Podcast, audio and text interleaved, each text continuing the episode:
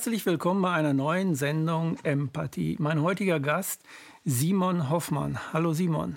Hallo. Simon, wir haben uns kennengelernt äh, letztes Jahr im Mai bei einer größeren Veranstaltung der demokratischen Stimme der Jugend, wo du Mitglied bist, hast du mitgegründet, mit erschaffen und du bist auch Ideengeber, ne?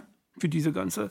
Wir haben uns kennengelernt, äh, da hast du einen, äh, ich muss sagen, fulminanten Vortrag gehalten, der war richtig gut, die ganze Veranstaltung war, war gut, auch getanzt und so, hab ja auch gemacht, viele Sachen dort gemacht, aber dein Vortrag, der hat so richtig ins Herz getroffen, so richtig bam. Und ich muss auch sagen, den Zuschauern hier, an dem gleichen Tag, also in der gleichen Veranstaltung hat auch Gerald Hüther einen Vortrag gehalten und das Publikum hat entschieden, du hast einen besseren gehalten. Also du hast viel mehr Applaus gekriegt weil du, du hast, äh, und das ist auch der Grund, warum du heute hier sitzt, äh, du hast eine Art, ähm, ähm, für die Jugend zu sprechen oder für die jungen Menschen zu sprechen, zu sagen, was falsch läuft in dieser Gesellschaft mit der Jugend. Kannst du da äh, gleich mal so ein bisschen einsteigen? Was läuft falsch in dieser Welt mit, mit jungen Menschen? Wie betrachten wir junge Menschen, also die Erwachsenenwelt? Was läuft da schief?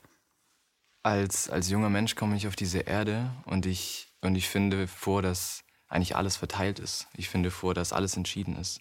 Ich finde vor, dass ich weitergereicht werde, dass ich in ein Schulsystem kommen soll, wo mit mir etwas passiert, was ich vielleicht gar nicht möchte.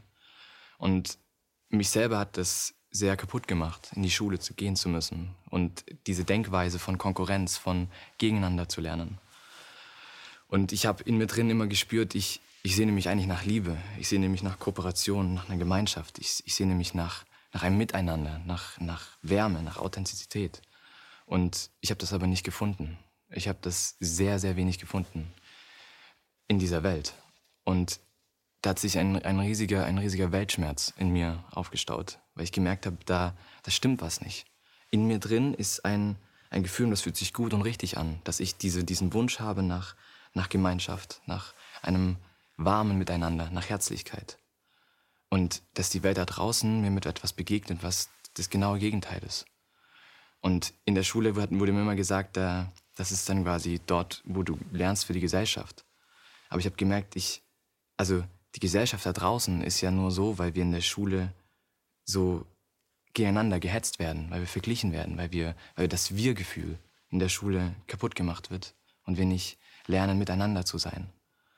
Und als ich dann älter wurde, habe ich gemerkt, dass dass das einfach absolut nicht stimmt. Dass, dass, dass ich eigentlich mein Innenleben mit dem äußeren Leben in Einklang bringen möchte.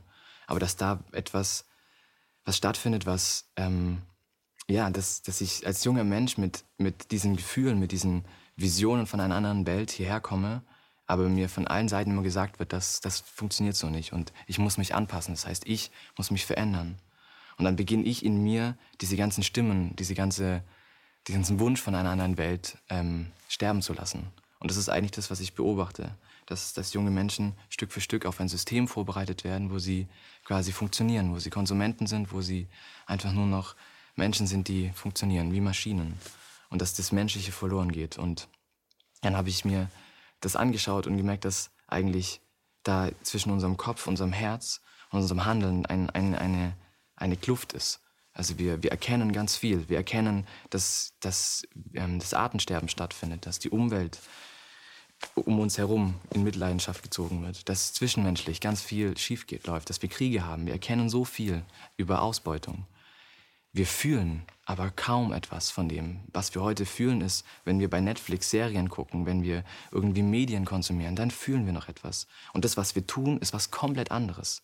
Wir gehen dann einkaufen und kaufen Billigfleisch. Viele Menschen tun das. Und da habe ich gemerkt, dass da dieses zwischen, zwischen Denken, zwischen dem Fühlen und dem, dem Tun, dass da eine Kluft herrscht. Und das ist vor allem zwischen, wir, wir erkennen ganz viel, wir wissen so viel wie noch nie zuvor als Menschheit. Und wir hätten die Möglichkeiten, etwas ganz anderes aufzubauen, eine ganz andere Welt aufzubauen. Aber weil wir nicht fühlen, was wir tun mit unseren Taten, tut sich das alles immer weiter drehen. Und da steckt quasi diese Kluft. Und diese Kluft habe ich für mich ähm, Empathie-Defizit-Syndrom genannt. Also quasi das ist, als, als junger Mensch, wenn ich in die Gesellschaft schaue, dann ist es das, was ich erlebe, dass ganz viel Empathielosigkeit, Empathiedefizitsyndrom stattfindet, dass wir dieses EDS haben, dass wir daran leiden und nicht wirklich in das Fühlen kommen. Weil ich glaube, wenn wir fühlen, wenn wir wieder fühlen würden, wenn wir das fühlen würden, was wir, was wir wissen, was wir verstanden haben, dann würden wir ganz anders handeln. Und dann wäre das eine Einheit. Dann denke ich, dann fühle ich das, was ich denke und dann handle ich danach. Und das ist eigentlich das, wo, wonach es mich hinstrebt, dass ich mir wünsche, dass wir Menschen dort hinkommen, wieder im Einklang zu sein und wieder ganzheitlich zu sein. Und das ist eigentlich seit meiner Kindheit das, wonach ich strebe und wofür ich arbeite. Hast du mit deinen Eltern früher mal darüber geredet so? Ich habe auch mit meinen Eltern darüber gesprochen und ähm, meine Eltern waren selber als, als junge Menschen sehr aktiv und sind dann quasi auch in das Hamsterrad gekommen mhm. und haben dann quasi angefangen, einfach nur noch zu arbeiten und Geld oder ich nenne das auch gerne Steine sammeln gegangen. Einfach in einem, im, um zu überleben. Und das ist, das ist dann quasi so dieser Reflex, dass man sagt, okay, ich muss das jetzt einfach tun. Und dann ergebe ich mich diesem Krisenrat. Und mit meinem Wunsch, etwas anders zu machen, haben sie mich natürlich verstanden. Aber da kommt dann auch diese elterliche Sicht, ja, irgendwann muss der Junge auch auf eigenen Beinen stehen. Irgendwann muss er, ja, selbstständig sein. Und das, wird, das ist halt eine Phase in der Jugendzeit, wo man rebellisch ist. ja, Phase. die rebellieren dann, ne? Und ähm, ich, was ich gemerkt habe, dass ich, wenn ich aber mir selber treu bleibe, dann geht diese Phase niemals vorbei. Also, also jetzt, ich versuche das mal auf den Punkt zu bringen. Deine Eltern als Synonym für alle, für alle Erwachsenen, die auch ebenfalls Kinder haben. Deine Eltern haben einfach nur das Rebellische gesehen, haben aber, haben aber nicht dein natürliches menschliches Bedürfnis da drin gesehen, was du wirklich bist. Ist das ungefähr so? Was du wirklich ich, möchtest, aus was du bestehst?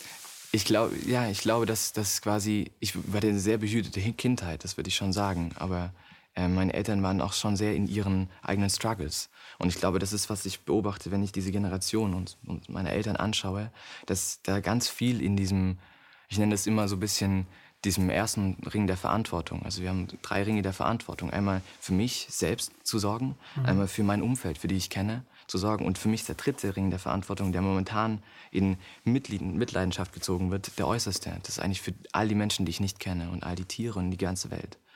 Und die Generation vor mir ist sehr in diesem ersten Ring und im zweiten Ring. Da ging es ganz viel um Beziehungen. Wie können wir überhaupt Beziehungen wiederleben? Und das ist auch völlig legitim, weil mein Vater zum Beispiel wurde niemals von seinem Vater umarmt. Und da ist eine ganze Generation von, von Männern, die niemals eine Umarmung bekommen haben von einem, einem männlichen Geschlecht. Und da ist quasi ein, ein Bild von Männlichkeit reproduziert worden, wo mein Vater ganz stark zu kämpfen hatte mit. Und er hat es erst, als ich quasi 16 war, mir anders vermitteln können. Und davor war er noch selber so in einem Suchen. Er war noch so, und da kann ich ihm keine Vorwürfe machen. Was ich aber merke, ist, dass wir als junge Generation, dass wir es anders machen müssen. Dass wir lernen müssen, ganzheitlich zu denken. Dass wir auf allen drei Ringen aktiv sein müssen. Dass wir für uns schauen müssen, wie wir in dieser Welt klarkommen, wie wir uns unseren Idealen und unseren Werten treu bleiben können und wie wir uns weiterentwickeln können, wie wir unser Umfeld mitgestalten können, wie wir unsere Potenziale entfalten können in der Gemeinschaft und wie wir die Verantwortung für all das übernehmen können, was vor uns war und für das, was in der Zukunft liegt. Und das ist eine Riesenaufgabe, die ich aber sehe, dass das unsere Generation, also meine Generation, noch mehr als deine hat. Und dass wir dieses wirklich, ich nenne das auch gerne Revolution, dass wir quasi Revolution. Revolution. Mhm. Wir brauchen keine Revolution mehr, eine gewaltvolle Revolution, sondern wir brauchen eine kreierende Evolution, die wir selbst kreieren oder eine kreative Revolution, die durch jeden einzelnen Menschen geht, dass das Bewusstsein kommt, dass wir lernen, dass wir durch unsere Handlung jeden Tag diese Welt gestalten können, dass wir aus diesem Kopf Mustern rauskommen von, wir können nichts ändern oder negativ stimmen, hin zu einem, wir können was verändern. Wir können in den Flow miteinander gehen. Wir können gemeinsam kreieren und unmögliche Dinge möglich machen. Und das ist das, was gerade passiert in der Jugend, was, glaube ich, viele junge Menschen diesen Impuls haben, dass sie sehen, da ist ganz viel, was auf der Welt schief läuft. Und das Innenleben, wonach sie sich sehnen, wonach sie sich wünschen, etwas ganz anderes ist. Ein, eine Verbundenheit mit Natur, ein, ein im Einklang leben mit der Gesellschaft, mit der Welt. Und das das eigentlich die Aufgabe ist, vor der meine ganze Generation steht. Ist das vielleicht der Grund, warum es Friday for Future gibt? Glaub, also die, die Bewegung Friday for Future ist ja eine Bewegung, die sich hinter Greta gestellt, Greta Thunberg, mhm. Thunberg gestellt hat und jetzt äh, anthropogener Klimawandel und so weiter dafür auf die Straße geht. Aber äh, ich glaube, es geht dabei um etwas ganz anderes in Wirklichkeit bei den jungen Leuten. Dieser Klimawandel ist nur ein Synonym, eine Projektion für etwas, was im Inneren total zerrissen bei ihnen ist. Ja. Und deswegen wirkt das auch so apokalyptisch, weil sie sich selbst äh, darin als total aufgegebene Wesen erkennen können, die nach draußen schreien, aber äh, den anthropogenen Klimawandel gerade am Zipfel haben und jetzt hört uns doch endlich zu, hört uns, es geht hier alles den Bach runter. Aber Sie meinen etwas ganz anderes, darauf will ich hinaus. Also ich glaube, dass das ein Erweckungsmoment ist, wo viele junge Menschen ähm, quasi sehen, okay, da gibt es ein großes Problem, was wir haben und dass sie dann aufbeginnen, ähm, quasi aktiv zu werden. Aber dass wir, wir haben ja unglaublich viele Probleme auf dieser Welt die, die unsere Generation, die meine Generation ähm, vor, die, ja, vor die Füße gelegt bekommt. Und wir haben momentan überhaupt keine Chance mitzusprechen. Also da entscheiden heute mhm. Menschen, die in 20, 30 Jahren tot sind, über unsere Zukunft. Und ich frage mich, was das mit Demokratie zu tun hat. Und das ist ein Erleben, was die jungen Menschen auf der Welt merken, dass da eine Generation, also die junge Generation, einfach komplett von der Gesellschaftsgestaltung ausgeschlossen wird. Und dass da quasi über ihre Kopf, Köpfe hinweg entschieden wird. Und dass wir eigentlich an einem Punkt, Kipppunkt stehen. Wir haben jetzt quasi so die, die, die, schönste Zeit, also wir hier im Westen. Und dass quasi dieser Lebensstandard eigentlich so nicht mehr weitergehen kann. Und dass es einen, einen Umwandel braucht. Und das braucht vor allem, und das ist, glaube ich, was, was, was ein inneres Erleben ist, was quasi im Äußeren gesucht wird, diesen, diesen inneren Klimawandel. So habe ich es auch genannt in einem Lied, das ich gemacht habe. Ähm, dass wir einen Systemwandel brauchen, weil dieses System ist ja eigentlich nicht nur diese Demokratie da draußen, sondern das System ist auch in uns. Und also müssen wir dieses System, äh, kannst, wie nennst du das System? Ist das Menschlichkeit, was wir Menschen wirklich sind, oder was ist das für ein System? Müssen wir mit uns anders umgehen? Mit uns Menschen? Muss der Mensch mit dem Menschen anders umgehen? Ja, ja. Es, wir müssen mit uns selbst, also das System und zwar von klein auf. Von klein auf. Von klein auf. Von klein auf. Es, es, es geht darum, dass wir, wir freie Menschen sind. Es geht um Selbstbestimmung. Und wenn man sich das auch philosophisch anschaut, also ich, ich studiere Philosophie und da, kann, da lernt man ganzheitlich zu denken. Dass wir, wir Menschen sind jetzt nicht einfach hier im 21. Jahrhundert und plötzlich ist Katastrophe, sondern wir haben eine jahrtausendelange Geschichte, mhm. eine Evolution hinter uns. Und zu bestimmten Zeiten gab es bestimmte Themen, die die Menschen beschäftigt haben, die die Menschen lernen mussten, um quasi den nächsten Entwicklungsschritt zu tun. Und das kann man sehen. So sind in Zeiten entstanden wie die Renaissance, wo einfach Zeitgeist, Zeitgeist da war.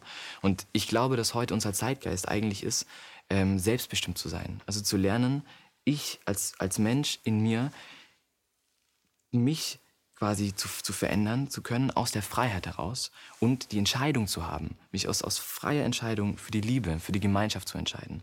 Das heißt nicht wie früher in die Gemeinschaft geboren zu sein und dann quasi nicht mehr da rauskommen zu können, sondern wir sind so im Individualismus momentan und auch so, da hat uns auch dieser ganze, Mater äh, dieser ganze Materialismus so, so geholfen in jetzt in, in Selbstständigkeit. Aber da wieder rauszukommen, wieder aus, aus freien Stücken, frei die Entscheidung zu haben, ein Liebender zu sein, liebende Menschen zu sein und in die Gemeinschaft wiederzugehen und zu lernen, wieder Gemeinschaften zu bilden. Und, und da ist es ganz wichtig, weil da kommen dann diese Systeme rein, die wir aus der Schule kennen. Und da ist ein Riesensystem, diese Hierarchie.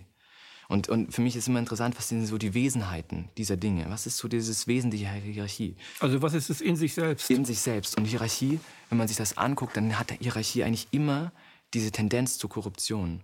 Das, und das habe ich selber in mir gemerkt. In meinem, mhm. in, ich einen also wenn du einen höheren Posten hast, dann korrumpiert dich dieser höhere Posten. Aber dann hast du 30 unter dir oder 40 und nur zwei über dir und da willst du auch noch hin. Aber dann hast du auch Macht. Und, und dann und kannst du sagen, das ist jetzt meins und das will ich jetzt haben. Und, und die so. meisten Menschen denken, da müsst jetzt nur die entscheidenden Menschen hin, die das quasi mit Liebe und Herz. Und ich glaube, dass aber dieses, dieses in der Hierarchie, in dieser Pyramidenform mhm. der Hierarchie, liegt schon eigentlich das Wesen der, der Korruption drin. Dieses, mhm. dass da was kippt.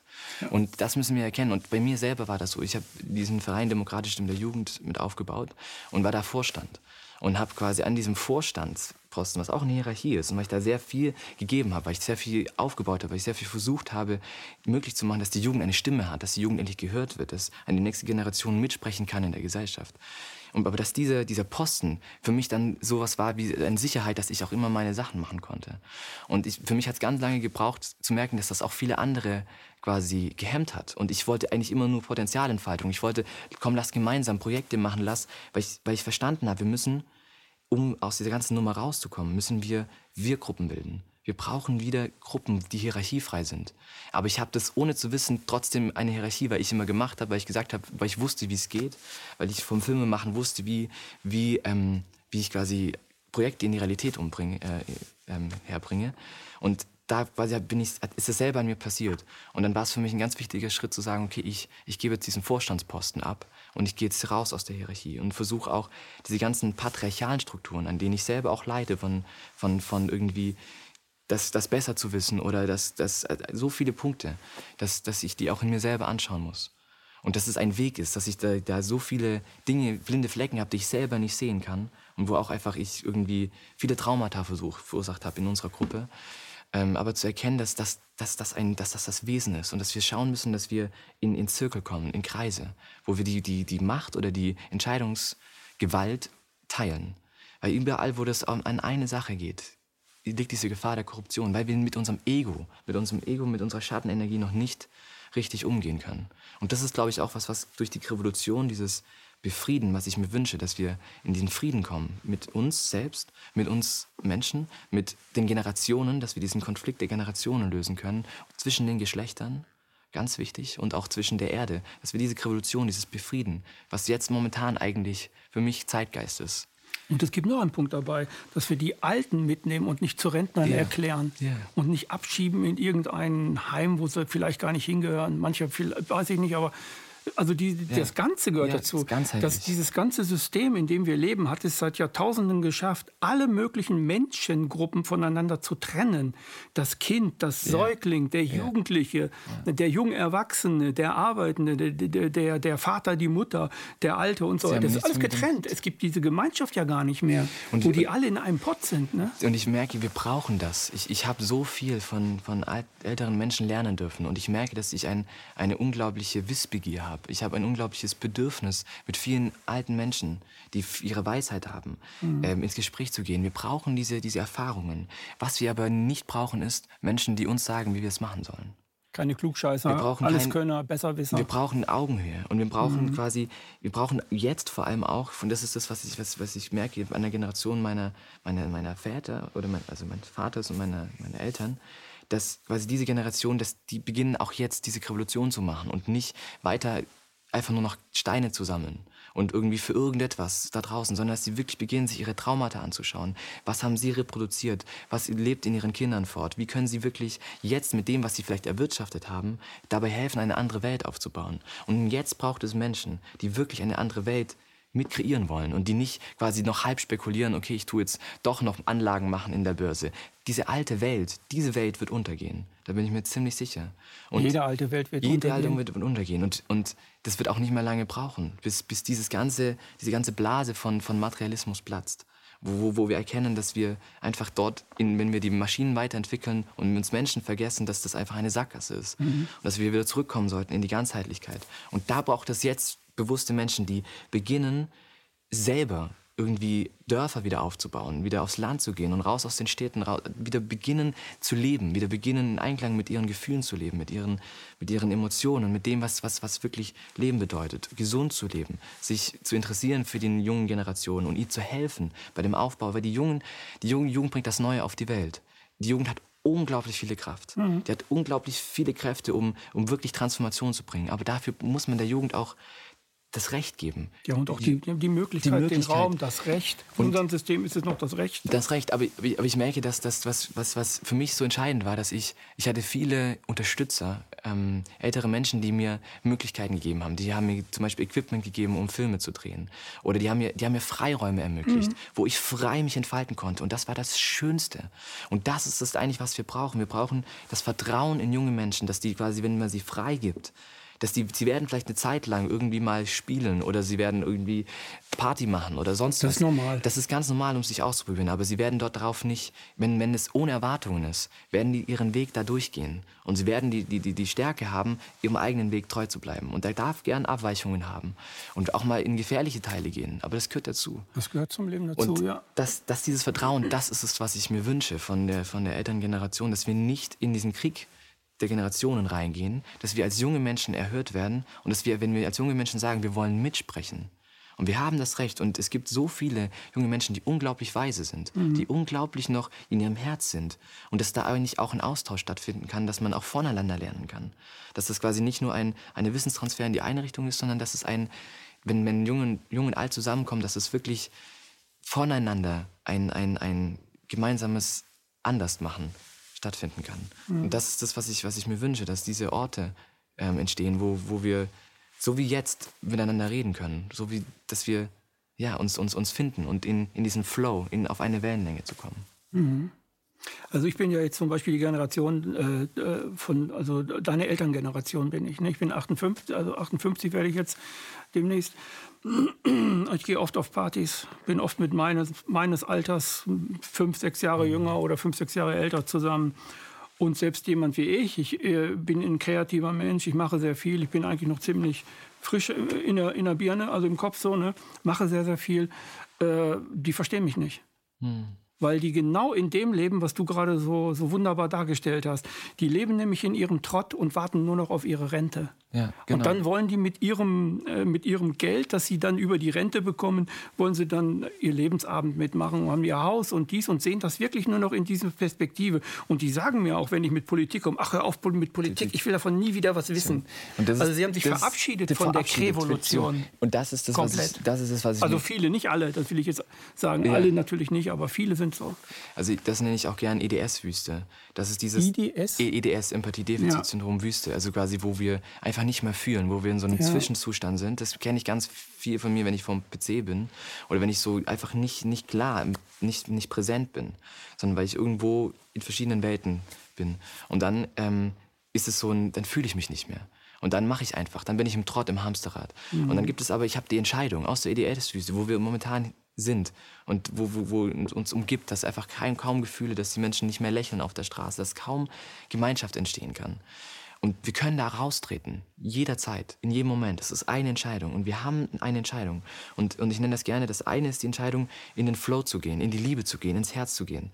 Und dann kommt man in Flowtopia, das, nach, nach Flotopia. Das ist so dieses, dieses Begriff, das ist eine Geisteseinstellung. Da, da denke ich kreieren, da denke ich, wow, ich mhm. kann etwas aufbauen, ich kann gemeinsam kreieren, ich vertraue, ich, ich, ich bin in Liebe. Und das andere ist der Sumpf. Und der Sumpf ist, gegen. Ich muss kämpfen, ich muss überleben, ich muss Konkurrenz. Und das Kampfprinzip, Kampfprinzip. Halt, ne? immer wieder gegen mich selbst kämpfen. Und das, das, ist der Sumpf und da bin ich selber auch immer wieder drin. Aber zu, äh, zu erkennen, dass es Geisteseinstellungen sind, wo wir jederzeit hin, hingehen können, wo wir jederzeit entscheiden können. Und dass wir als Gesellschaft ein gemeinsames Flotopia aufbauen können. Wenn wir uns dazu entscheiden, dort sein zu wollen, wirklich kreierend miteinander tätig zu werden, wo sich mhm. wirklich die Potenziale der Menschen zeigen. Und das ist das, was ich so, so stark ähm, kritisiere an, an Schule, dass die Schule hat das, das, das Wesen von Wissensvermittlung. Ganz klar, es geht nur um Wissensvermittlung. Und was da für eine Kultur dabei rauskommt für die Gesellschaft, ist der Schule an sich als Kasten erstmal egal. Und oft passiert es, dass viele Lehrer auch in dieser Schule dieses Wesen der, dieser Schule, diese Wissensvermittlung annehmen. Und es ist egal, was passiert mit diesen jungen Menschen. Was nehmen die moralisch mit? Nicht allen Lehrern, aber manchen passiert es dort.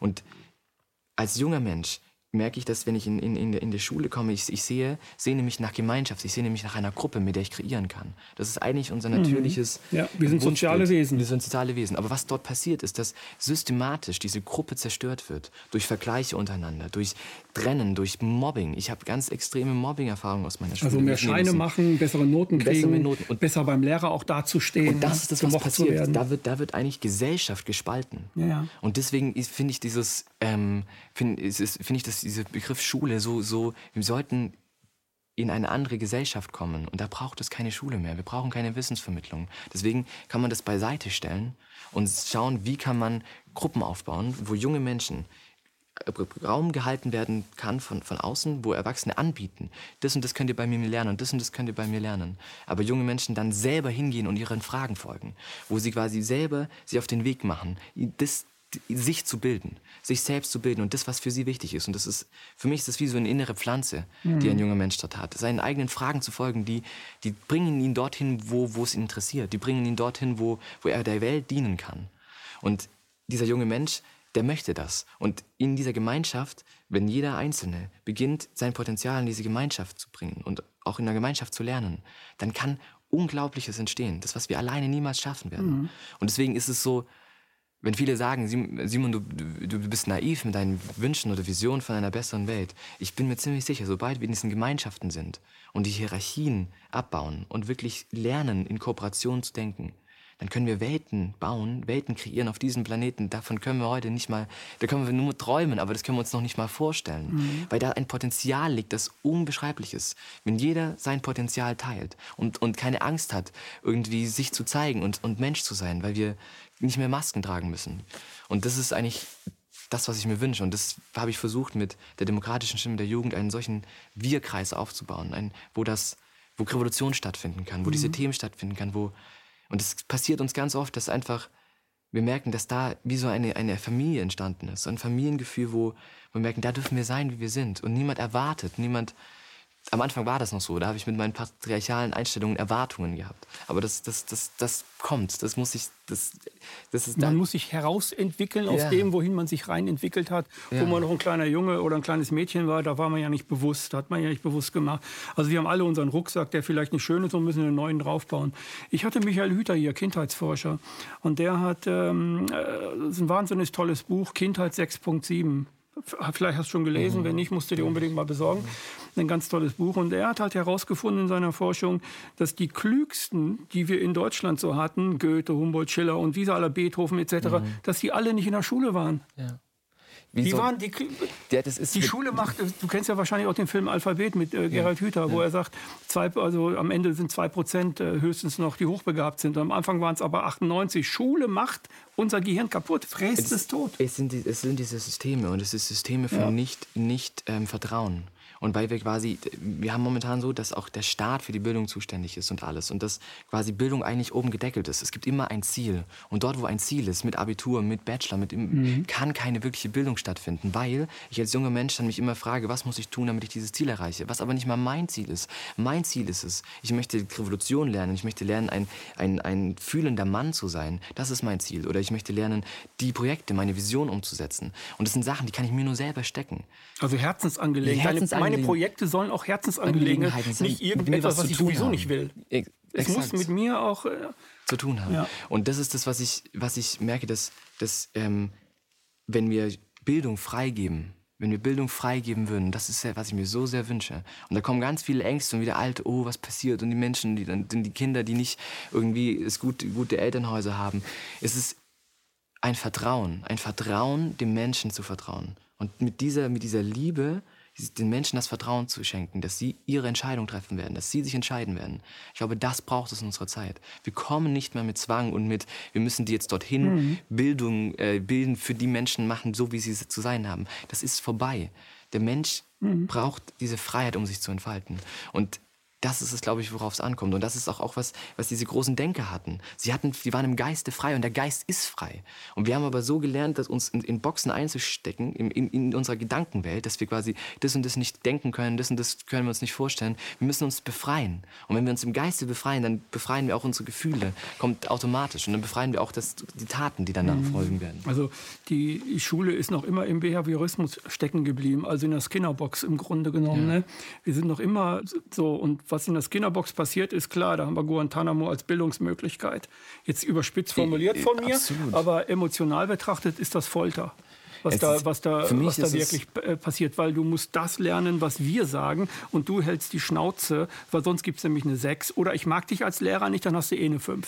Und was, was ganz oft vergessen wird, und das ist wirklich extrem wichtig, für viele, für Eltern werden es vielleicht manchmal noch wissen, aber Kinder, für Kinder, die erleben diese Welt so unglaublich empathisch. Mhm. Und da hat jeder Blick, jeder Blick von einem Klassenkameraden, der trifft direkt in die Seele. Und der schmerzt und der hinterlässt ja. Wunden.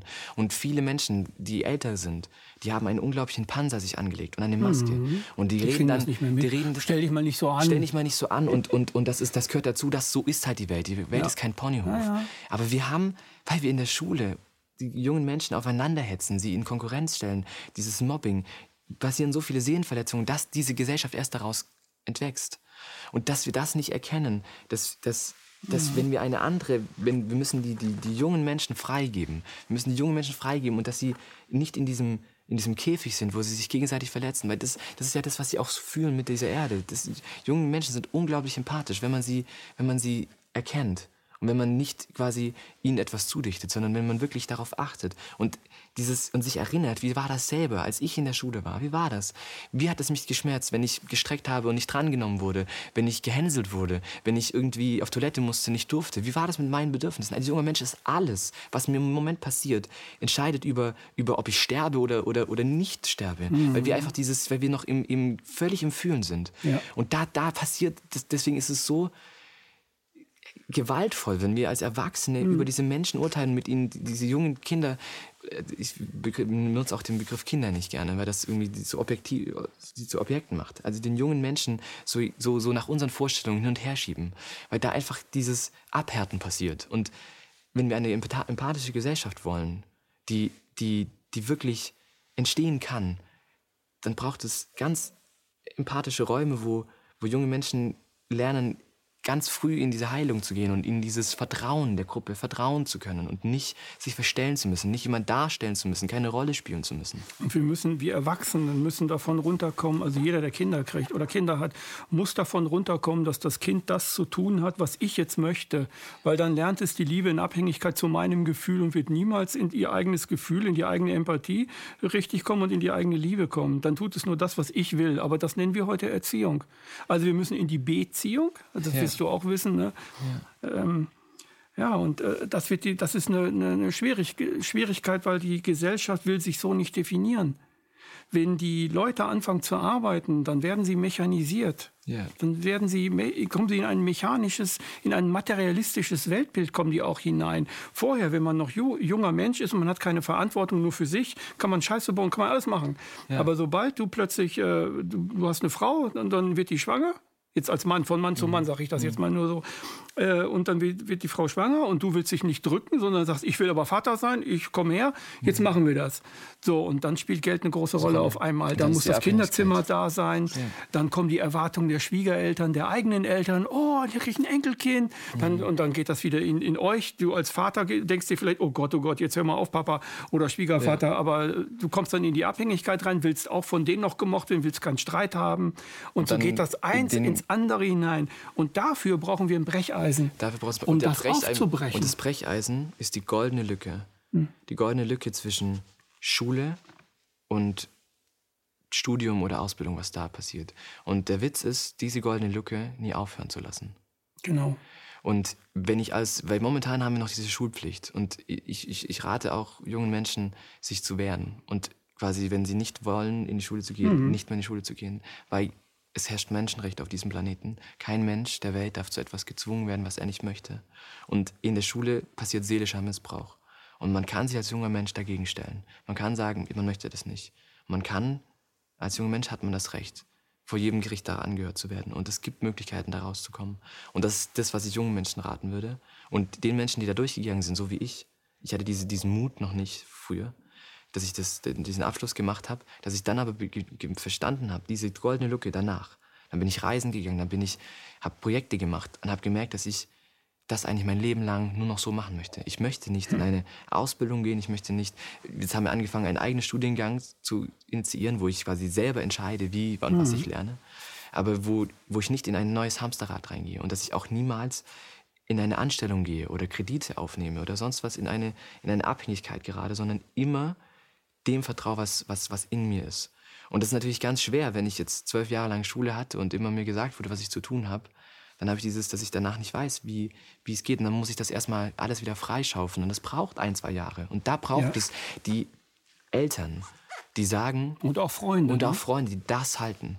Die sagen, ja, die, die vertrauen, sagen, du bist aber blöd. Du bist blöd, sondern die das halten, weil sonst kommen wir niemals da raus. Und wir Richtig. brauchen diese jungen Menschen, die da beginnen. Ich nenne das gerne Jugendhochkultur. Hm. Weil mein Gedanke ist, wenn junge Menschen beginnen in dieser Zeit, wo sie ganz viel Kraft haben, Energie haben, das, was eigentlich für mich die Aufgabe der Jugend ist, die Gesellschaft zu transformieren. Sie erkennen, die und die Probleme gibt es. Und dafür würden wir gerne Lösungen finden. Dann entwickeln die dort Startups, entwickeln NGOs, entwickeln, suchen nach Möglichkeiten, wie sie anders finanzieren können, wie sie anders und gemeinsam wirtschaften können, wie man eine Wirtschaft anders macht, wie man kooperativ arbeitet.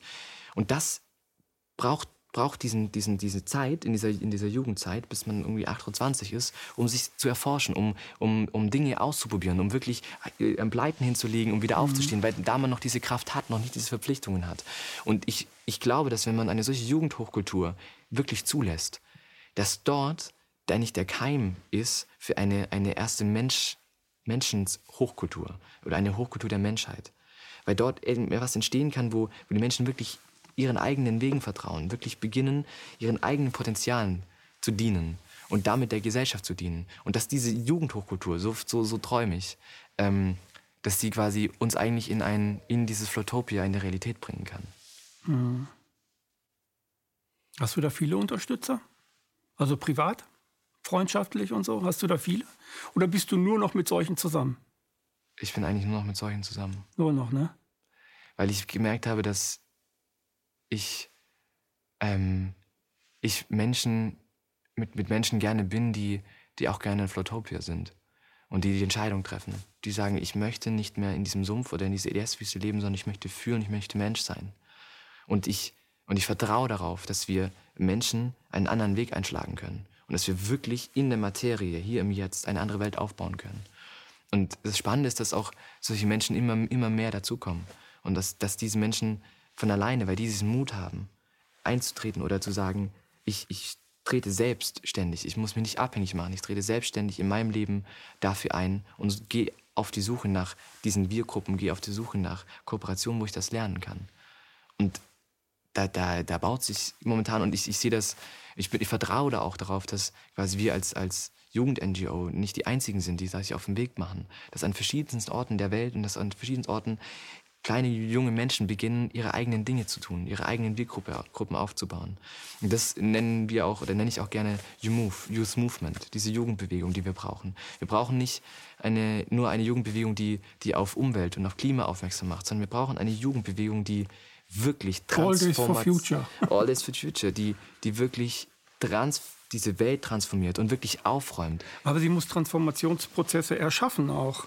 Und es auch selber so. lernen. Und, sie muss es selber wollen. Sie muss es selber, aber sie kann das. Und das, das Spannende ist, dass wir, als wir uns frei gemacht haben von jeglichen Erwartungen und äh, frei gemacht haben von, von außen, dass wir uns Räume genommen haben, wo wir uns einfach frei, 20 junge Menschen, neun Tage lang getroffen haben, dass da was passiert ist, dass wir miteinander auf diesen Flow gekommen sind, dass wir gespürt haben, hey, wir haben ein gemeinsames Anliegen und wir können gemeinsam Dinge ganz anders leben. In diesen neun Tagen gab es kein einziges Mal Streit. Es gab kein einziges Mal Streit, wer abwascht oder wer sonst was macht, sondern wir haben es geschafft, Solidarität zu leben und eine wirklich andere Welt im Jetzt schon aufzubauen. Und das ist das, was wir tun. Wir versuchen schon ganz anders mit uns umzugehen, mit untereinander. Und ich glaube, dass das automatisch passiert, wenn junge Menschen zusammenkommen, ihre Masken ablegen, ihre Coolness, die sie sich angelegt haben, sondern wirklich als Menschen sich begegnen und schauen, was ihre Anliegen sind, dass das automatisch passiert. Und dass das quasi ein, ein Riesenschlüssel ist. Weil wenn man das mal so zehn Jahre lässt, danach haben wir eine unglaubliche Welt, mhm. die man sich gar nicht kaum vorstellen kann. Und das Einzige, was es braucht, ist es, dass die ältere Generation diesen Rahmen hält für diese Menschen und gerne auch quasi hilft und supportet und den jungen Menschen Geld gibt, wenn sie das selber nicht mhm. gerade machen können, weil sie in diesem Hamsterrad noch sind. Aber wir müssen jetzt da aussteigen. Wir müssen es schaffen, dass die, die nachkommen, dass die aussteigen können, weil die können es auch wieder ermöglichen und irgendwie Gemeinschaften aufbauen oder, oder wirklich eine andere Welt aufbauen, wo dann auch wieder die älteren Menschen dazukommen können. Ja, also die älteren Menschen müssten, also so jetzt meine Generation müsste eigentlich die Räume dafür schaffen und sagen, ja. hier habt ihr die Räume, macht was, macht was draus, wir ja. stehen da auch hinter und wenn ihr was braucht, sagt Bescheid, wir kriegen das schon irgendwie hin. Und vor allem aus diesem Gedanken von, von Ego raus. Ja, und von Hierarchie. Von Hierarchie und auch von, dass, dass man das Erbe an seine eigenen Kinder gibt. Diese Erde, unsere ganze Erde, die gehört niemanden. Und wir haben eine völlige Illusion, wenn wir davon glauben, dass irgendetwas, was an Ressourcen diese uns geschenkt ist, irgendjemanden einen Besitzanspruch haben könnte. Wem gehört die Erde? Das ist die Frage, die, die eigentlich. Ja, sie gehört in Wirklichkeit niemandem. Die gehört niemandem. Aber es gibt ganz viele Gruppen, die haben Religionen erschaffen und sagen, Gott hat dich nach deinem Ebenbild und du hast jetzt alles untertan und so weiter. Es gab, es gab dann die Konzepte, die ja? hingegangen sind und diese, diese Privilegien geschaffen haben, um die Ressourcen zu verteilen. Aber diese Ressourcen sind wie einem Tier jedem Menschen gegeben. Und dahin zu kommen, dass wir als Menschheit eigentlich diese, diese, diese, diese, diese Schönheit haben und diese Möglichkeit haben, diese Erde zu teilen untereinander. Mit den Tieren, mit allen Lebewesen, dass wir das Geschenk haben, also wie, wie soll man sagen, die, die, die Möglichkeit haben, das, das miteinander auszuprobieren, was passiert, uns gemeinsam als großen Organismus zu sehen, der wirklich in, in die Kooperation geht, der miteinander teilt, mhm. wie können wir uns organisieren. Und da braucht es eben die Überwindung des eigenen Egos, von ich muss es nicht, das ähm, Grundstück muss mir gehören, sondern in die Gemeinschaft gehen. Und das ist jetzt nicht, wenn jetzt viele denken, das sei jetzt äh, kommunistisch oder sei jetzt ein das kommt ja auf Sozialismus oder ein bisschen das ist alles, Das ne? sind alles Gedankengebilde aus der Vergangenheit. Wir brauchen komplett neue Visionen. Und wir brauchen neue Visionen unserer Welt. Also eine neue Weltvision, wo wir quasi uns als Menschheit dahinter stellen können. Und die frei ist und die nicht eine Ideologie ist, die nicht eine, eine vorgefertigte Richtung ist, sondern die, die eigentlich eine, eine Ordnung ermöglicht, die jedem Menschen seine Freiheit garantiert. Auf Grundlage der Menschenrechte. Und das kann funktionieren, wenn wir ja. bedenken, dass die Hierarchien abgebaut werden und dass wir auch an dieses Thema Patriarchat gehen. Mhm. Dass der Mann es lernt, wieder fühlender zu sein. Das ist, glaube ich, die ganz entscheidende, ganz entscheidende Frage. Mhm. Krieg. Krieg. Wir Menschen, also wir Menschen haben seit ungefähr, ich weiß nicht wie lange, seitdem wir existieren, seitdem wir uns Homo sapiens nennen, äh, Kriege gebaut oder Kriege gemacht. Kriege um Ressourcen. Andere Kriege gibt es eigentlich fast gar nicht. Es gab nie den Bösen, der da irgendwas überfallen hat, sondern der Böse wollte Ressourcen haben. Es gab also immer, immer, immer so etwas.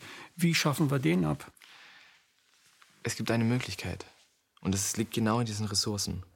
Wenn wir es schaffen, die Ressourcen gerecht untereinander zu verteilen, dass jeder einzelne Mensch, egal auf welchem Fleck auf diesem Planeten er sich befindet, wenn er zum Teilhaber an dieser Erde wird, wenn jeder einzelne Mensch seinen gesicherten Platz auf dieser Erde zuerkannt bekommt, als Menschenrecht.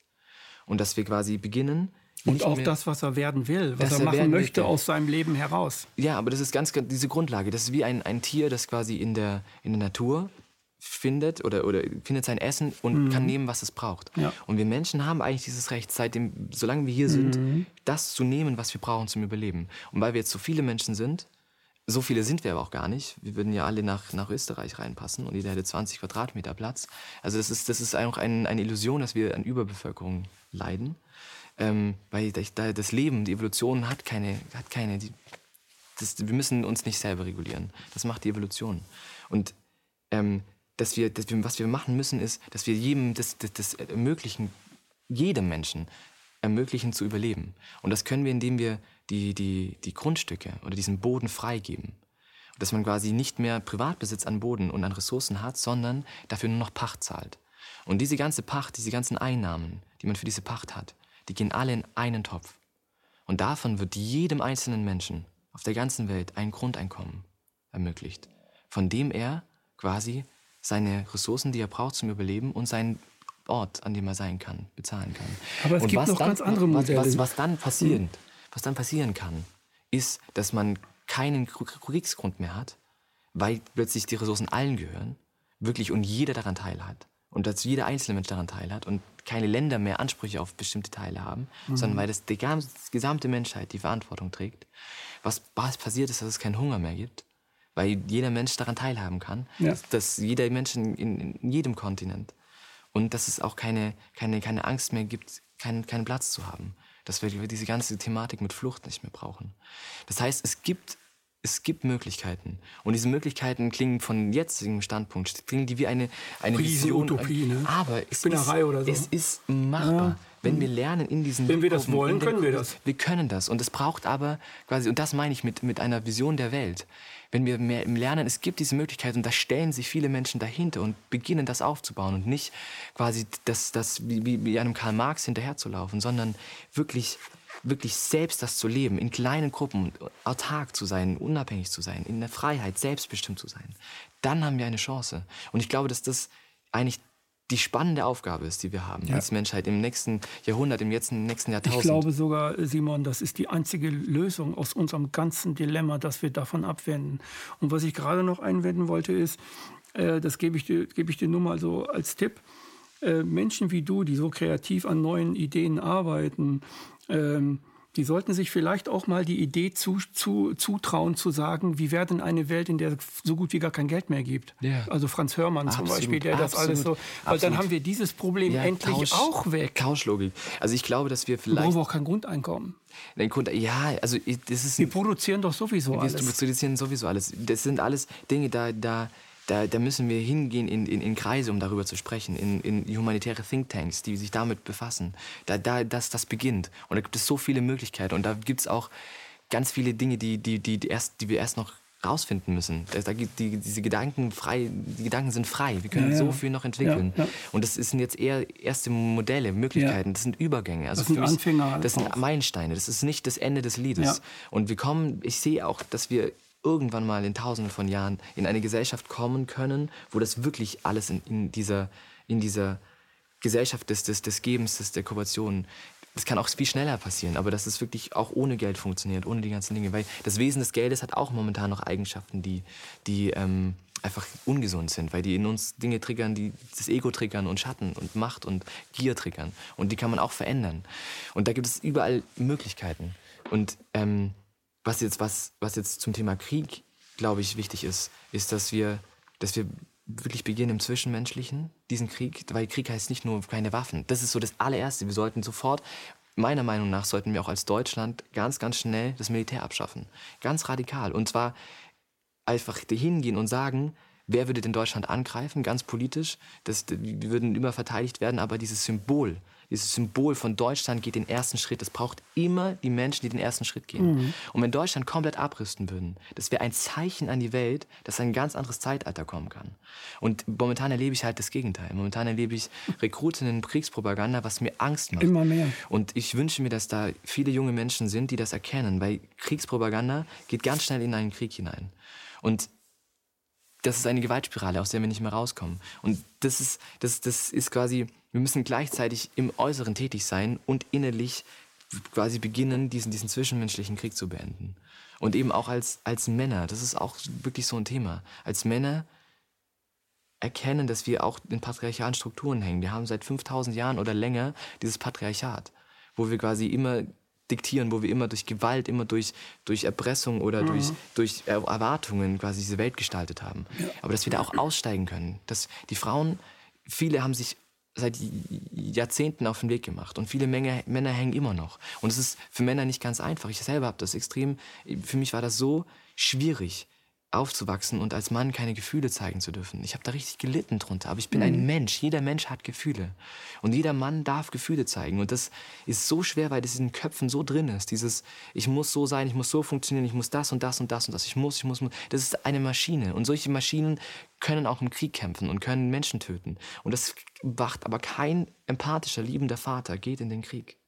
Mhm. Das würde kein empathischer, fühlender mhm. Vater tun. Und deswegen ist Friedensarbeit, wenn wir beginnen, wirklich wieder zu fühlen, wenn wir wirklich zuzulassen, wirklich unsere Traumata anzuschauen und nicht Angst zu haben. Weil was bringt mir ein Mann, der keine Angst hat, äh, äh im Krieg zu ballern, aber Angst hat vor seinen eigenen Gefühlen?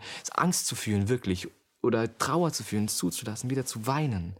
Das, dieses, diese Angst, wo viele mit wegrennen, da hinzugehen, da reinzugehen und zu sagen, es ist okay, mhm. ich darf das, ich darf weinen, ich darf fühlen.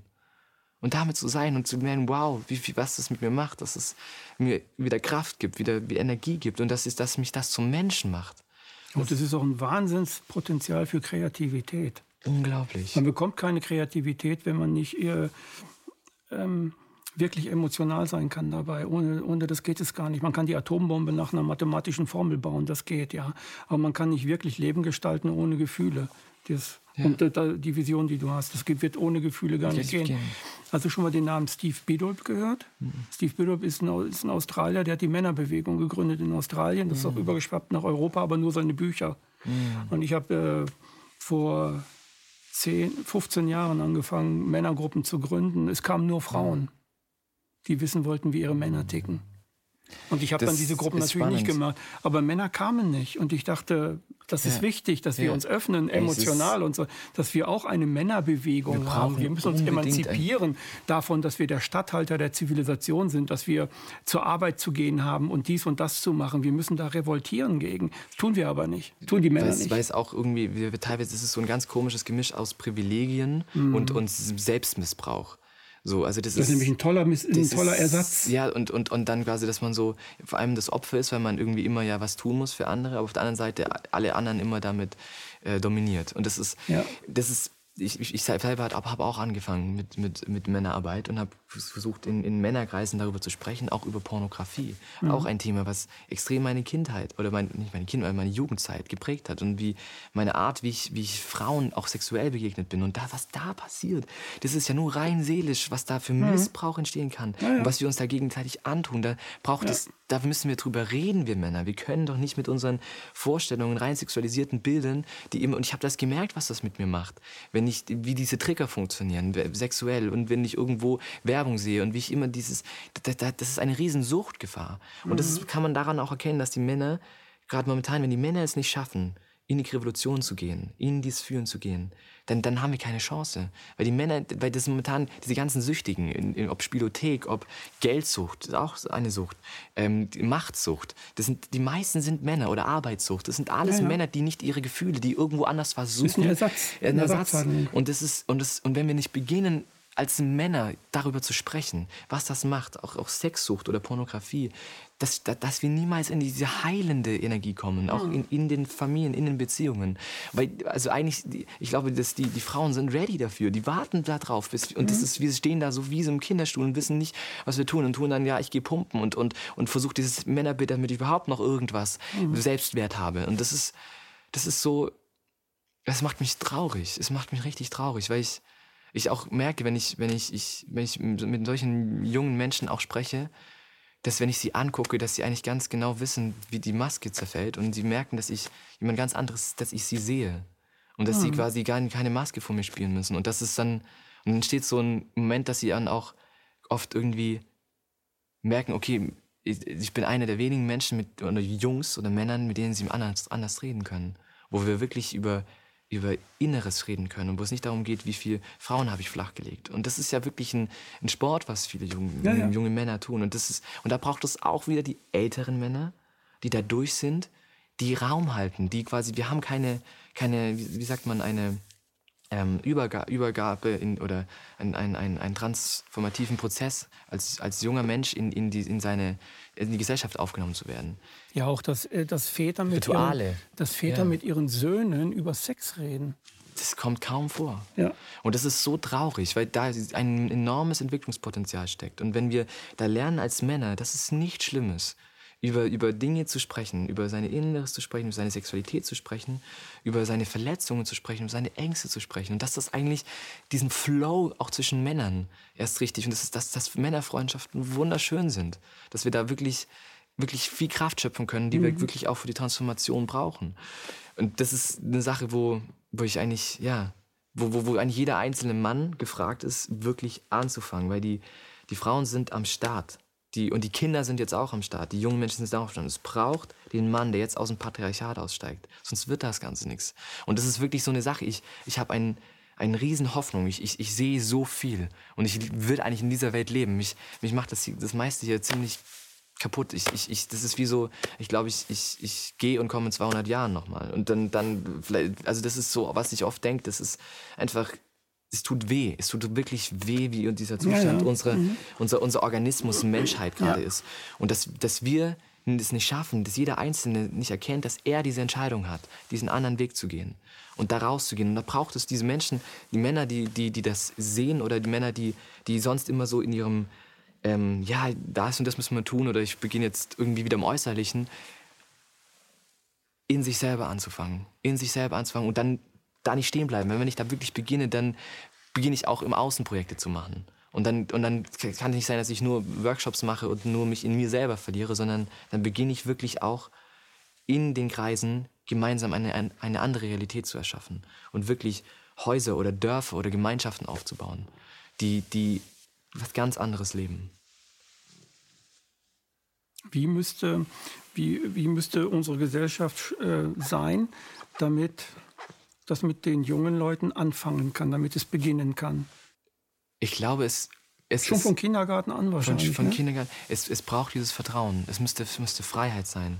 Es, es ist quasi, ich, das, wenn ich mir jetzt vorstelle, es gibt die ältesten älteren Menschen, wenn die auch schon selbstbestimmt als, Kindheit, als Kinder waren, dann, dann wird es eine Gesellschaft sein, die, die so vielfältig ist, wo, wo Kinder einfach aufwachsen und einfach losgehen und das, was sie interessiert, den Menschen Fragen stellen. Und wenn dann quasi sie interessiert, irgendwie Bäcker zu werden, dann wird der Bäcker ihn lieben gern von sein, wenn das sein Traum ist, wenn er tut, was er liebt. Dann aber das, das tun ja die meisten Menschen gar nicht. Der Bäcker kann sagen, ach, was für ein Scheißjob. Also ich habe Maler zum Beispiel gelernt, weil ich mit meinem Vater zusammen Türen gestrichen habe und äh, Wohnungen tapeziert habe bei uns. Das fand ich, ich fand es in Wirklichkeit toll, mit meinem Vater was zu machen nicht Maler. Und das habe ich aber damals gar nicht gewusst. Und als ich dann fertig war, habe ich gedacht, was ist das für ein bekloppter Job? Will ich gar nicht. Also so, ja, ne, es genau. passiert ganz vielen Menschen. Weil, weil, weil wir eben in der Schule eben immer nur lernen, was möchten andere, was, was muss genau. ich tun, damit irgendjemand, und wir lernen aber nie, was möchte ich. Ist, ne? Und da geht es nicht um Egoismus, das ist nämlich so ja. diese Sache. Wenn man ein gesundes Selbstverständnis hat, dann würde man nie in, in, in, dieser Liebe, in dieser Haltung, wenn ein junger Mensch aufwächst, in, in einem geborgenen Raum, wo er gehalten wird, wo, wo er ermöglicht wird, wo ganz viel ihm ermöglicht wird, dann wird er niemals diesen, diesen, diesen Schattenweg des Egos wählen sondern wird er immer merken, okay, in der Gemeinschaft werde ich immer mehr erreichen können. Und das ist das, was wir aber heute momentan gar nicht halt als, als, als Möglichkeit sehen, weil das halt alles systematisch zerstört wird. Und da eben Menschen rauskommen, die die Mangel haben, die konsumieren wollen, die und da auszusteigen, um da auszusteigen, das ist, glaube ich, und das ist so eine Sache, wo ich aus der Philosophie heraus für mich ganz wichtig war zu erkennen, dass da die jungen Menschen entscheidend sind. Und dass wir, wenn wir da wirklich raus, dass es jetzt darum geht, diese jungen Menschen diese Freiheit zu geben. Auch wenn wir sie selber nicht hatten. Ich hatte sie auch nicht in meiner Jugendzeit. Aber diese Freiheit zu geben und zu vertrauen. Wir müssen jetzt diese, sagen wir sagen, wie ein Experiment, Vertrauen, diese Jungen in die Freiheit zu geben und sie zu begleiten und da zu sein und zu schauen, dass, dass sie nicht verloren gehen, aber quasi sie nicht irgendwo hinzuzwingen. Das ist das, was es jetzt braucht. Weil sonst kommen wir, wir kommen sonst nicht weiter. Es muss jetzt quasi so einen Cut geben in den Generationen, wo ganz wo also weg von dem Empathiedefizitsyndrom hin eigentlich in die Liebe, ne? hin in die Liebe und hin in die in das Vertrauen, dass diese Kinder ihren Weg gehen mhm. und dass wir als, und nicht, als äh, ich weiß es aber besser und dass wir quasi mit unseren Ressourcen, die wir jetzt haben, ist es auch manchmal denke ich, okay, wir haben jetzt ein paar Jahr, Jahrhunderte diesen Kapitalismus gehabt, hat ganz viel erschaffen, jetzt ist gut. Jetzt können wir aussteigen. Wir haben jetzt alles, was wir brauchen. Jetzt lass uns rechtzeitig aussteigen, eine kooperative Wirtschaft machen und nicht sagen, es war Welt alles schlecht, geht, ne? bevor die Welt, man kann sagen, danke, dass wir so viele Güter haben, dass es jetzt, jetzt so gut geht, hier in unserem Teil der Welt. Jetzt lass uns das Ganze auf die ganze Welt bringen, aber nicht im Kapitalismus, sondern eben in einem anderen gesellschaftlichen einfach. Und lasst uns gucken, was weiterhin möglich bleibt und den Rest schmeißen wir auch mal weg. weg. Und vieles und, von dem brauchen wir ja eigentlich gar nicht. Und vor allem dieses, dieser Gedanke, dass, dass die Technik es richten wird. Das finde ich ganz, ganz gefährlich. Und das ist was ich ja, ganz empfinde bei den Technokraten im Silicon Valley. Dass da dieses, dieser, der Mensch ist nicht perfekt, er hat diese, diese Entscheidung, ja, ähm, äh, ob er gut sein möchte oder schlecht sein möchte, ist ganz überspitzt. Aber er wird sich immer entscheiden für das, weil er schwach ist. Wird er sich immer, aber das, das, das, das ist ein, ein Denken, was in Mangel denkt. Und so denkt nur, nur ein technischer Mensch. Mhm. Und wir brauchen Technik und das kann man gerne weiterentwickeln. Aber die eigentliche Entwicklung, die wir jetzt brauchen, ist eine menschliche Entwicklung.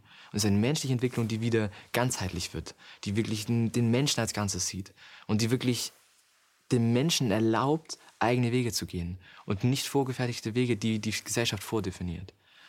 Und das, das, das braucht Stärke. Und das braucht jetzt unsere Stärke. Also jetzt unsere Stärke ich als glaube, Gesellschaft. Es braucht, es braucht äh, weil, du, weil du, du, wahrscheinlich ein zukünftiger Philosoph sein wirst, äh, vielleicht eine Aufgabe für dich für spätere Leben, für die nächsten fünf Jahre. Es braucht dazu einen vollkommen anderen Freiheitsbegriff, als den wir jetzt haben, den wir auch definieren und der auch runtergebrochen kann für den ganz normalen Menschen, der es versteht. Wir, ja. müssen, wir ja. müssen wahrscheinlich weg von diesem naturellen, rein naturellen, die Natur bringt uns diese Freiheit, sondern wir gehören ja dazu. wir sind ja auch Natur. Und das es muss ein verbindendes Element, es muss ein verbindender Begriff werden. Und das ist der, das ist der Witz, was ich jetzt so nach ähm, in meinem Philosophiestudium, was man, was man sehen kann, ist, mhm. dass wir seit, seit Kant und seit dieser Erkenntnistheorie von, ja. wir, wir, wir glauben, dass wir objektiv erkennen können, ja, dass wir uns quasi zwischen uns und die Welt ein, eine Scheibe gestellt haben. Dass das eigentlich dieser, dieser Abfall Fall in diesem Materialismus war. Wow. Und dass wir aber alle diese Jahrtausende davor hat die Menschheit immer ganzheitlich gedacht. Und da waren so, also Aristoteles und Platon, unsere großen Denker, ein Goethe, wie die die Welt gesehen haben. Das waren Freigeister, das waren wirkliche Menschen, die, die wirklich gelebt haben, die wirklich erkannt haben, die Dinge hingeguckt haben. Und da sind wir wirklich meilenweit davon entfernt. Mhm. Aber es gibt die Möglichkeit. Diese Menschen haben alle Bücher geschrieben. Die Menschen in der geistigen Welt kann man mit diesen Menschen in Kontakt treten. Richtig. Man kann diese Bücher lesen, man kann diese Gedanken mhm. aufnehmen. Und das auch erkennen, dass das wie ein, ein Spiel ist in diesen Gedanken, dass man man ja. diese Gedanken aufnehmen kann, dass man von ihnen lernen kann, von diesen Das kann Menschen. man nur, wenn man den Materialismus aufgibt. Wenn man den Materialismus aufgibt und sich erkennt, dass wir, dass wir ein, auf, einem, auf einem Strom in die Zukunft sind und dass, es ja. nicht, dass, es, dass wir nicht einfach hier so wie eine Insel plötzlich da sind und dann irgendwie wieder gehen und äh, YOLO und äh, machen wir die Sinnflut, sondern Humboldt, Alexander von Humboldt war der letzte Naturphilosoph, der die Natur als Ganzheit betrachtet hat und nie als Stückwerk und nie das Blatt alleine seziert hätte. Der immer das mit der Ökosphäre, der auch der Begründer der Ökologie halt eben auch ist. Und nach ihm kam halt Darwin und der hat das alles aufgeteilt. Ja. Die Verhaltensweisen hat er aufgeteilt, die Krallen hat er aufgeteilt, ist, die Leistung hat er aufgeteilt. Und ich glaube, das, das, ist sogar, unser Menschenbild. Das ist, und ich glaube, das ist, war sogar in der, in der Geschichte der Menschheit war das sogar wichtig und gut, diesen, diesen Teil zu machen, dass mit wir das erkennen. Sogar, ja. und, aber jetzt ist es an der Zeit, einfach zu erkennen, okay, wir haben jetzt gelernt, und das ist keine, und das ist die Botschaft ist, ist nicht, wir, wir, sind in die, wir sind in die Sacke, sondern die Botschaft ist, jetzt haben wir gelernt. Und wenn wir jetzt noch weitergehen, wird es noch viel, un, dann wird's richtig ungesund. Also lasst uns einfach jetzt wieder in die Ganzheitlichkeit gehen. Lasst uns wieder ja. in die Naturverbundenheit gehen und jetzt nicht in Hippie-Gedanken oder sonst was. Nein, wir brauchen eine Meta-Evolution unserer eigenen Evolution, hin in die Krevolution. Hin in die Krevolution. Simon, äh, zum Abschluss. Du bist 27? 28? Nein, ich bin 23. Du bist 23. Ja.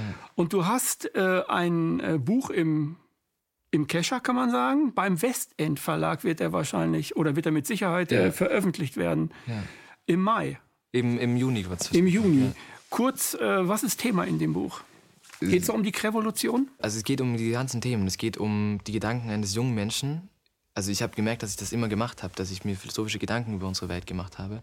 Und da mhm. habe ich ganz viel von diesem, was ich auch jetzt erzählt habe, ganz viel von, wie kann man anders denken, wie kann man unsere Welt aus der Gedankenkraft heraus anders gestalten. Und ich teile ganz viele Visionen, ganz viele Ideen, ganz viele, ähm, ja, ganz viele Gedanken, womit man quasi selber weitergehen kann, wo man vielleicht inspiriert werden kann, ähm, die Dinge anders anzugehen. Von dir kommt auch noch etwas heraus oder ist schon herausgekommen, das ist eine LP, also eine CD, sag ich mal. Ja, weil ich, ich gemerkt habe, ich, ähm, ich möchte mir jetzt darum, ähm, die Jugend zu erreichen und, und junge Menschen zu bewegen. Und ich habe gemerkt, dass in meiner ähm, Jugendzeit, dass da irgendwie ganz viele in diesen Medien, die ich konsumiert habe, oder Musiker, dass die quasi alle nicht ganz so wirklich ähm, ihrer, ihrer Seele oder ihrem wirklichen Anliegen mhm. folgen. Und dann habe ich gemerkt, ich möchte Musik machen des Wandels. Ich möchte diese Message, wir können gute Musik machen heute, aber wir können die mit Werten versehen. Und mir haben diese Werte ganz oft gefehlt. Auch im Hip-Hop, überall fehlt mir diese Werte, fehlt mir dieses Menschliche darin. Da hat sich auch Materialismus verloren. Unsere Kultur, unsere Kunst, hat sich im Materialismus verloren. Und ich, und ich würde gerne Impulse wiedergeben in die Ganzheitlichkeit, auch in der Kunst. Und auch zeigen, ich... Ähm, ich, ich habe verschiedene Möglichkeiten als Mensch. Ich kann kreativ mit mir umgehen. Ich kann Bücher schreiben, philosophisch antrachten. Aber ich kann auch poppige Musik machen oder quasi, ja, Musik für junge Menschen. Und ich kann kreativ tätig sein. Ich habe auch ganz andere Seiten von mir. Und das mache ich als Coutier, als, als, als mein Künstlername. Mhm. Und kann da ganz anders junge Menschen bewegen. Und, und ich glaube, dass, dass es das braucht. Ich glaube, dass es da auch eine Ganzheitlichkeit braucht. Ich bin nicht nur ein, eine Sache und, und ein Philosoph oder mhm. ich bin nur mhm. Musiker, sondern ich bin Künstler, ich bin Mensch, ich bin und ich probiere mich aus. Und das ist was, wo ich einlade, den Menschen da ihren Potenzialen, ihren Wünschen, ihren ja, Visionen, vor allem auch von sich selber, Bücher zu schreiben, Musik zu machen, zu malen, die Dinge, die, die wirklich in ihnen zu brennen, wirklich auch umzusetzen. Das ist das, was ich versuche vorzuleben, was ich versuche zu tun. Ich glaube, äh, dass, die, dass, dass so gut wie alle Menschen, die mit sich selbst ähm, nach vorne gehen, die also aus sich selbst heraus ihre Berufe finden und die nicht diese abge, abgehackten und, und was der Arbeitsmarkt uns alles so bietet, sondern wer seinen eigenen Weg geht, der wird feststellen, dass er selbst ein, alt, ein eigenes Multiversum ist, in dem er ganz viele Potenziale hat und vielleicht sieben Jahre lang Bilder malt, fünf Jahre lang Bücher schreibt, drei Jahre lang Filme produziert und, und vier Jahre lang gar nichts macht und eine Weltreise macht und dann wieder was Neues lernt und so weiter, weil das Leben in uns selbst nämlich genau das von uns auch erwartet. Ne? Ja, Simon, danke, dass du da warst. Danke für die Einladung. Das war eine weitere Sendung Empathie, heute mit Simon Hoffmann.